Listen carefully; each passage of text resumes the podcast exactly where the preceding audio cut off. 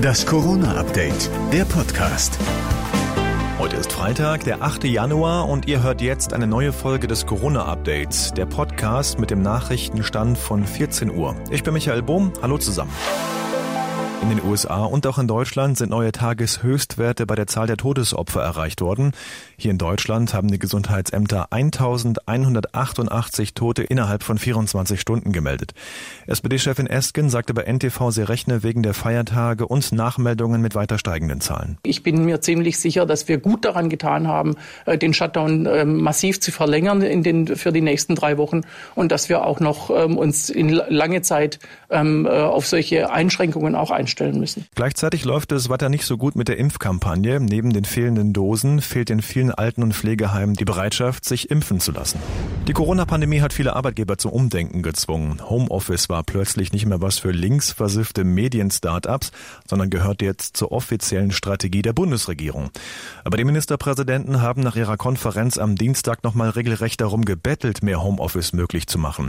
Rainer Hoffmann vom Deutschen Gewerkschaftsbund ist bei NTV wegen der anhaltenden Verweigerung einiger Arbeitgeber fast der Kragen geplatzt. Es ist absolut inakzeptabel, dass Arbeitgeber auf Präsenzpflicht bestehen, da wo Homeoffice möglich ist.